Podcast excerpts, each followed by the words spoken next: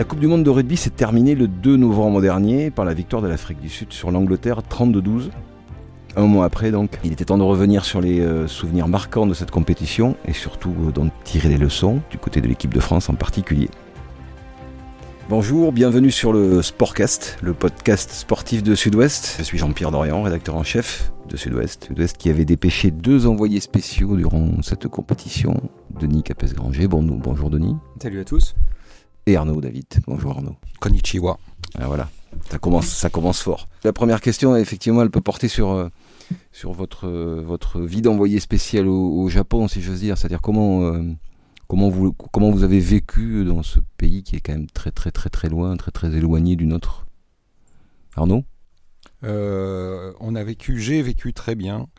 J'ai adoré le Japon, j'ai adoré son organisation, le quotidien, le quotidien d'envoyé spécial au Japon avec une vie facilitée finalement dans, par, par la disponibilité, la la gentillesse des, des Japonais, leur politesse, leur retenue, tout ça, ça m'a bien plu.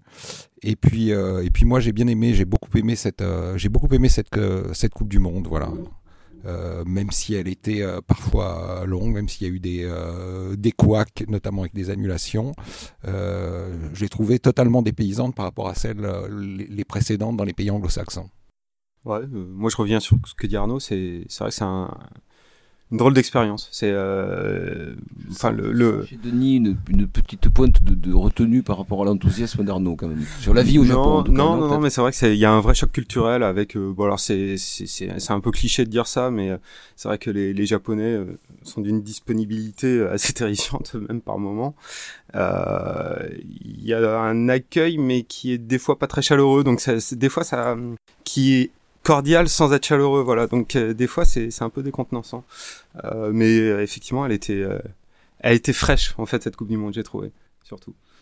Le cliché, comment vit-on là-bas dans, dans, dans, des petites boîtes à chaussures, des, des, des chambres, des chambres d'hôtel ridicules, des choses comme ça, tout ça, c'est de l'ordre du cliché, ça aussi. Vous avez pu c'est pas mieux que ça? C'est pas tout à fait de l'ordre du cliché, mais tout est tellement bien pensé que tout l'espace est tellement bien organisé qu'on n'en souffre jamais. Moi, ce qui m'a ce qui, ce qui, m'a frappé justement, c'est cette absence, c'est une énergie qui est pas du tout une énergie négative.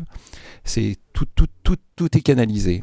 Alors c'est bien quand on y vit euh, six semaines, peut-être que quand on y vit euh, toute sa vie, qu'on est japonais, c'est plus difficile. On vit dans un carcan, on vit dans un avec avec des corsets partout. Mais pour nous, au quotidien, finalement, tout était euh, ouais voilà fluide. Il y a une vraie passion de l'ordre dans ce pays, tout simplement. C'est ça qui t'a le plus marqué, toi, Denis, le côté très très trop ordonné bah, euh, On passe au passage clouté, on attend pendant euh, pendant cinq minutes que le feu passe au rouge et quand on fait comme en France, on passe euh, alors que le, feu n'est pas vert, bah, tout le ah monde regarde, on sent le poids de la société qui nous observe et qui nous juge. Alors ça, ça, ça, peut arriver aussi chez, dans certains pays anglo-saxons quand même. cette espèce de discipline, elle, est plus, elle est plus anglo-saxonne qu'elle n'est latine, on va dire, de toute façon. Mais là, ils sont plus disciplinés que les, que les, les plus disciplinés des, des anglo-saxons.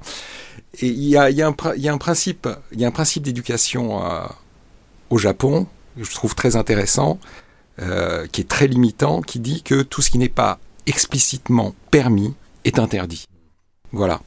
Et ils savent s'autoriser aussi comme des, des, petites fenêtres de respiration euh, le soir, notamment à partir de 19h. On les voit déambuler dans les rues, dans le petit quartier de Shinjuku dont parlait Arnaud, où il y a tous ces petits bars minuscules dans lesquels il faut se frayer un, un chemin avec les coudes. Et là, ils sont, ils sont effectivement beaucoup moins ordonnés. Mais bon, c'est assez court hein, parce que ça dure jamais très longtemps.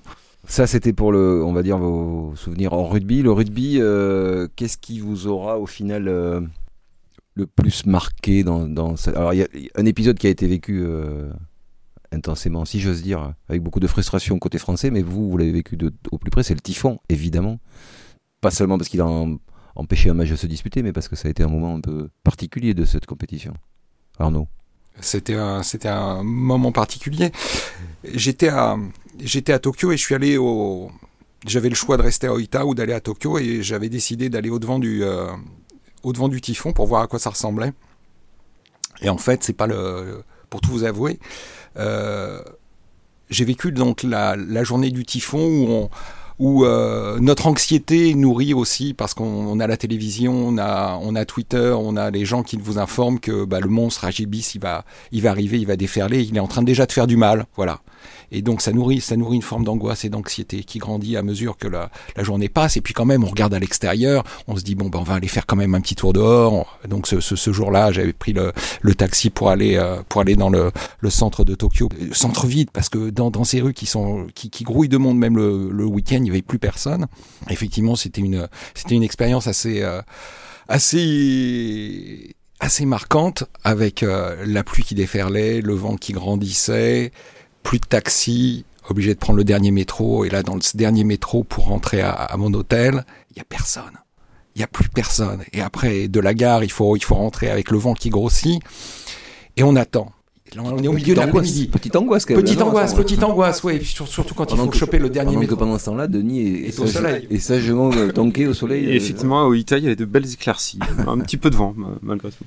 Et, euh, et là, et alors on se dit, alors quand est-ce qu'il arrive Quand est-ce qu'il arrive? Alors il est, là il est, il est 16h, 17h, 18h, on nous dit attention, c'est à 20h il va tabasser, 21h, donc on est, moi je suis au 17e étage de, de, de, de, mon hôtel, au dernier étage, dans une tour, et, en fait c'est pas le typhon qui m'a fait le plus peur, c'est qu'à ce moment-là, il y a eu un tremblement de terre. J'ai cru J'étais dans, j'étais dans la chambre d'hôtel et j'ai cru que c'était le typhon qui connaît vraiment très fort parce que la tour s'est mise à bouger. Et en fait, euh, quelques minutes plus tard, en regardant, en regardant Twitter, j'étais informé que c'était un, un, tremblement de terre de magnitude 5.7. Donc c'était pas rien, mais c'est ma vraie, voilà. Formidable Japon. C'est vrai que vu d'Oita, où effectivement on n'était pas confronté au même problème, ça avait un petit côté fin du monde. On se demandait s'il n'y aurait pas une pluie de sauterelles qui arriverait juste après. On a l'impression que tout, tout, partait, tout partait par terre. Et vu d'Oita, Denis, il y, y, a aussi la, la partie euh, purement sportive. Comment euh, tu as vécu, vous avez vécu cette espèce de de tunnel qui a vu donc euh, qui a débouché sur l'excellente performance de l'équipe de France face à l'Angleterre? Bah alors, avant de répondre à cette question, il faut forcément préciser que vu que le, le typhon a fait près de 80 morts, c'est c'est pas ça n'a rien d'anodin. Enfin, toutes les mesures de précaution euh, qui ont été prises par l'organisateur peuvent être compréhensibles, mais ça a été interminable. Ça a été tout, tout bonnement interminable, même pour les joueurs. Hein, on les voyait errer dans les rues, faire leurs courses en journée. Euh, essayer de trouver des, des, plages de respiration par moment dans, dans, dans, dans, les rues du centre-ville d'Oita qui sont très commerciales, très commerçantes, pardon. Mais ça a été très long et très long. Tu as raison de souligner ça par rapport effectivement aux dégâts qu'a causé ce typhon, parce que ce qui a été aussi beaucoup commenté, c'est euh, comment une organisation, un organisateur d'une compétition de ce niveau peut ne pas prévoir, de, en, euh, sommairement résumé, ne, ne, pas avoir prévu un plan B, en sachant que les typhons existaient, qu'il était possible qu'ils passent par là.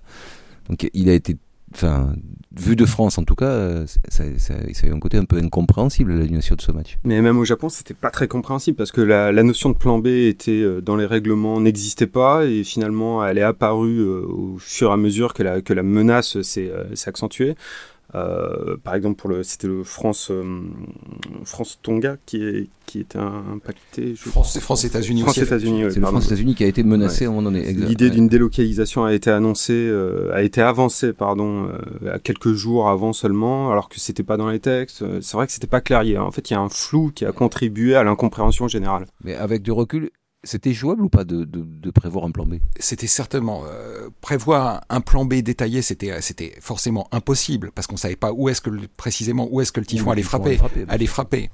En revanche, moi, ce qui m'a bah, ce qui m'a frappé justement, c'est que le rugby s'est conforté, le rugby international s'est comporté de façon assez moche. Selon que vous soyez puissant ou misérable, vous aviez deux, deux formes de traitement, c'est-à-dire que on a annulé euh, Nouvelle-Zélande, Italie, certainement pour les bonnes raisons, mais sans, la moindre considération pour les Italiens, qui avaient finalement encore une chance de se qualifier sur le papier. Il n'y a pas eu un mot d'excuse des All Blacks, pas un mot de compassion, de sympathie pour, des Italiens, pour des adversaires. Euh, euh, on a vu toute la des, manifestations de mesquinerie un peu étonnantes. Par exemple, euh, Greg Townsend, au moment où il y a une menace sur Irlande-Samoa, Greg Townsend, l'entraîneur de l'Écosse, battu avant par les Irlandais, dit non, non, il faut pas de plan B, il faut respecter le plan à la lettre si jamais Irlande-Samoa. donc, à, à, à, à, se réjouir de l'éventualité du d'un match annulé. D'un match ouais. annulé. Enfin, tout ça, c'était pas des comportements très rugby, du pas moins, sain, pas, pas le rugby tel qu'on voudrait le vendre. Mmh. Au-delà même des vertus euh, du rugby, il y a les vertus sportives tout bonnement, hein, comme tu le rappelais, le Nouvelle-Zélande-Italie. Ça peut faire sourire, mais effectivement, les Italiens pouvaient se qualifier s'ils battaient les Néo-Zélandais. J'imagine que tout le monde rigole quand on dit ça, mais c'est une réalité et c'est surtout les principes du sport, d'une compétition comme la Coupe du Monde. Enfin, si on, on respecte pas ça dans une Coupe du Monde, bah, je vois pas ce qu'on respecte en fait. Oui, l'annulation de France-Angleterre n'a pas eu ces incidences-là pour la peine. Ça, non, c'était facile, c'était une mesure facile à prendre. Et il y a eu un petit miracle. Le lendemain, la Gibis, c'est euh, c'est justement euh, Japon-Écosse qui, pour moi, était un des, des- des moments forts de cette Coupe du Monde. C'est ton, c'est ton moment fort euh, C'est le moment le plus fort pour toi Euh, À oui, titre perso, à hein. titre, à titre personnel, oui. Donc, on- le match doit se dérouler à Yokohama, comme le, comme le, comme le France-Angleterre. Le, le France-Angleterre est annulé. Et puis les, Jap- les, les, les Écossais mettent une pression incroyable pour que ce match se dispute, parce que parce que c'est leur survie aux, aux Écossais. Ils ont Mais là, Townsend, a- Townsend a changé d'avis oui, du coup, le- du coup, il fallait absolument un plan B. Et, euh, et on se demandait comment le match allait, allait jouer. Yokohama était frappé par le typhon.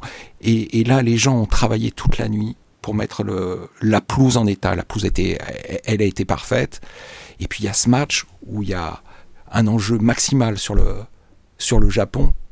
C'est le France-Afrique du Sud de 95, dans un autre style, la demi-finale avec, les, le, en- avec le, le- le terrain de Durban envahi par les eaux. Ouais, ouais, ouais, mais là, le- les conditions sont bonnes. Oui, à l'arrivée, là, différence, les ça, conditions, les sont bonnes. Ce jour-là, le ciel s'est dégagé.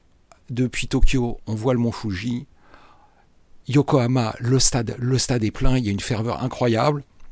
Il y a une ferveur incroyable dans tout le Japon, dans, tout, dans, tout, dans tous les bars. Les, les gens qui n'ont qui, qui ont pas l'habitude de vivre dehors et de manifester comme ça, ils sont là aux aguets pour voir l'équipe du Japon et qui sort un match exceptionnel. Elle fait, elle fait l'équipe du, du- Japon qui est menée d'abord par les Écossais. C'est les Écossais qui frappent les premiers.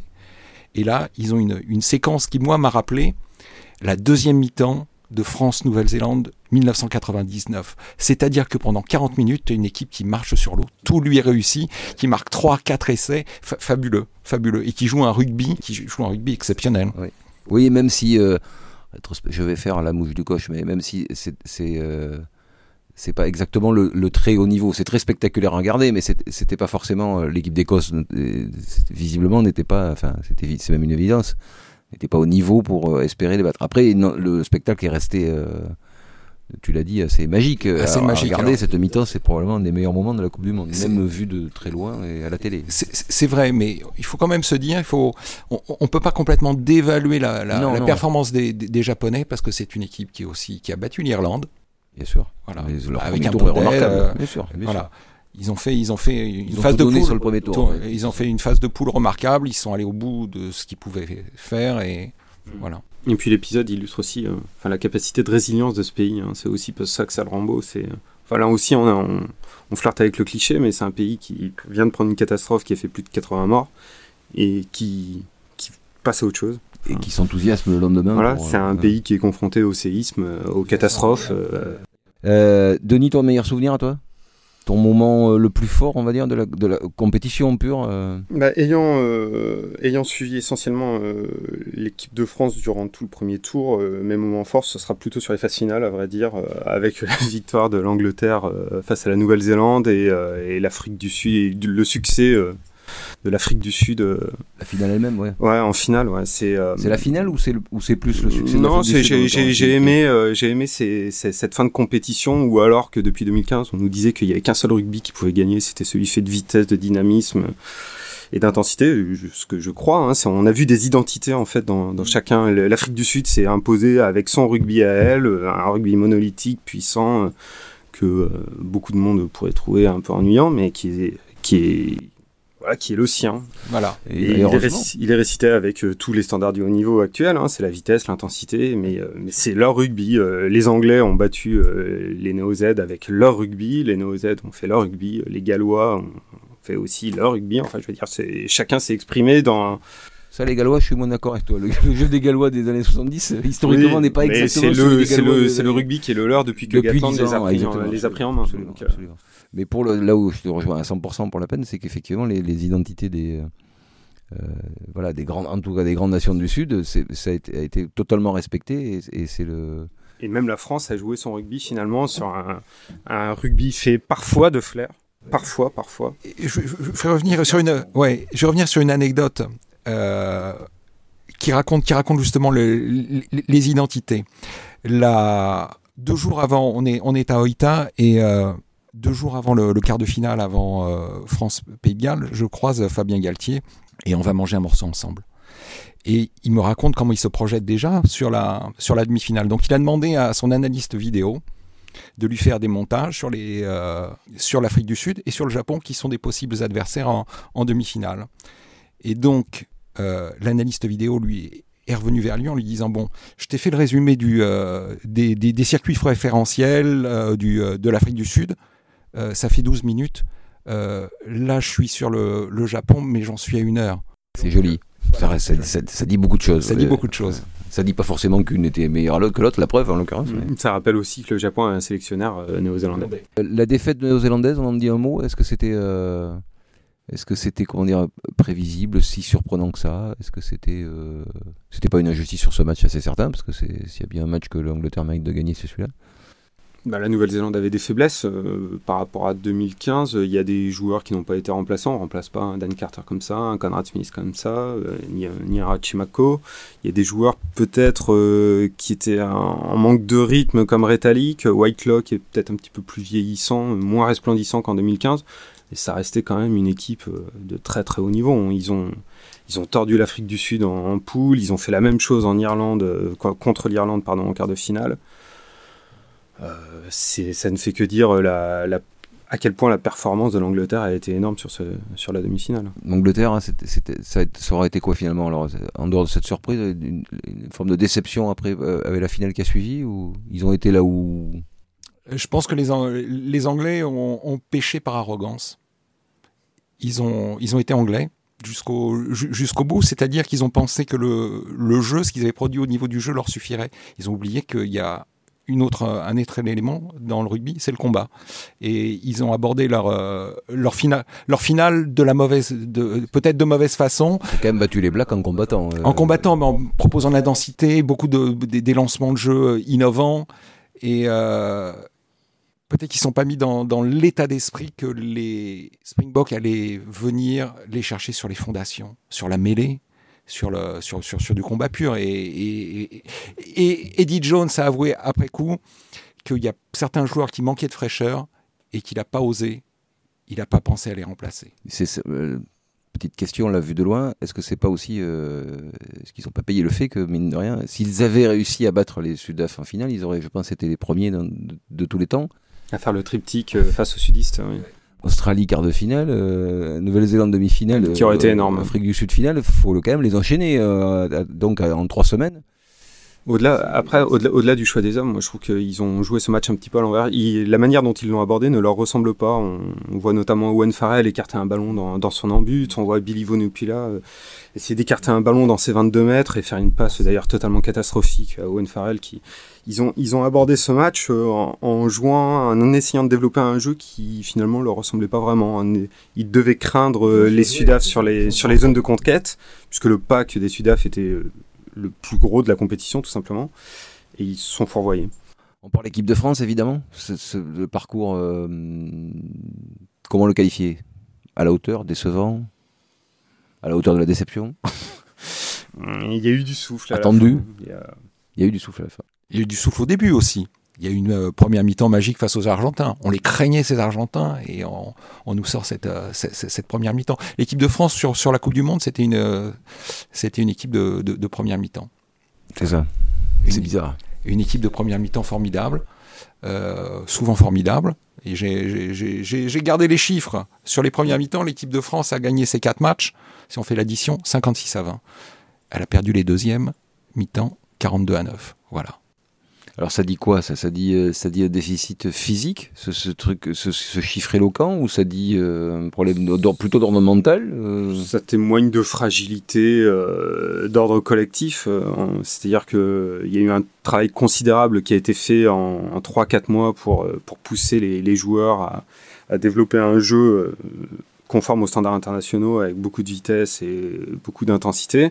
La qualité des joueurs elle a toujours été là, ça personne n'a dit le contraire sur les bases du jeu collectif, sur la, mêlée n'a jamais été exceptionnelle, la touche euh, s'est améliorée au fil de la compétition, et sans être non plus resplendissante. La défense a, été bonne, mais en même temps, elle a parfois manqué de dureté dans, quand il s'agissait de vraiment combattre finalement, c'est une bonne équipe, mais avec toutes ses fragilités, qui a fini par s'effondrer. Qui a fini par jouer, euh, enfin, par, échouer en quart de finale, ce qui était le, à la fois le contrat minimum et finalement, là, je vais, mais le contrat maximum pour euh, cette équipe fait d'une génération de joueurs qui n'étaient pas exceptionnel. Moi, je suis pas, je m'en suis pas complètement remis cette fin de match contre le Pays de Galles parce que on peut, on peut reparler du, du carton rouge de Amina qui, qui, qui, pèse forcément dans le, dans le déroulement de cette, euh, surtout qu'on est en position dominante, 10 mètres de la ligne galloise, on, on, peut faire, on peut faire le break.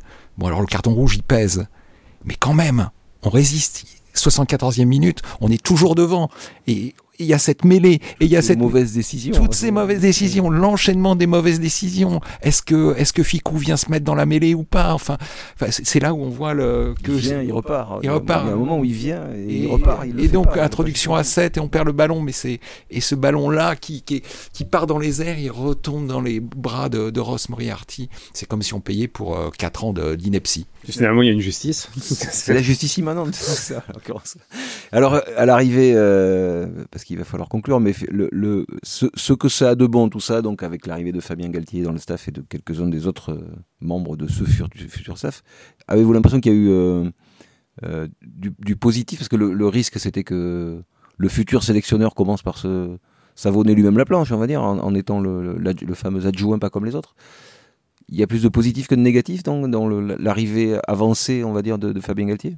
Je pense qu'on restera sur une touche positive, effectivement on restera dans l'idée que l'équipe de France aurait pu faire mieux, aurait dû faire mieux et qu'elle euh, a présenté un visage plus séduisant. Alors bon, en disant ça, on oublie les deux matchs de Pro D2 qu'il y a eu euh, au milieu de la poule, mais, euh, mais effectivement, il y, a, un souffle, il y a quelque chose qui, semble s'être créé. Après, la grande question, c'est est-ce que, est-ce que ce souffle aura duré jusqu'au prochain tournoi?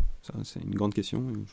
Arnaud, tu partages? Je partage complètement. Je pense que c'est, ça a été, cette Coupe du Monde a été un gain de temps considérable. Et pour Fabien Galtier, pour identifier les forces et les faiblesses de cette équipe de France, voilà, les vivre au quotidien.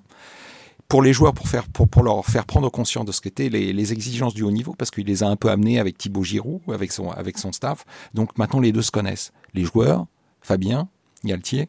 Et euh, voilà, ils ont gagné, ils ont gagné 4-5 mois dans la, dans, dans la construction, alors qu'on sait combien c'est difficile lors d'un premier tournoi de mettre en place les, les, fondations d'une équipe. Là, tout est identifié. Maintenant, il faut construire. Ok. Alors de ça, je vous propose, messieurs, qu'on en parle dans un nouvel épisode à venir.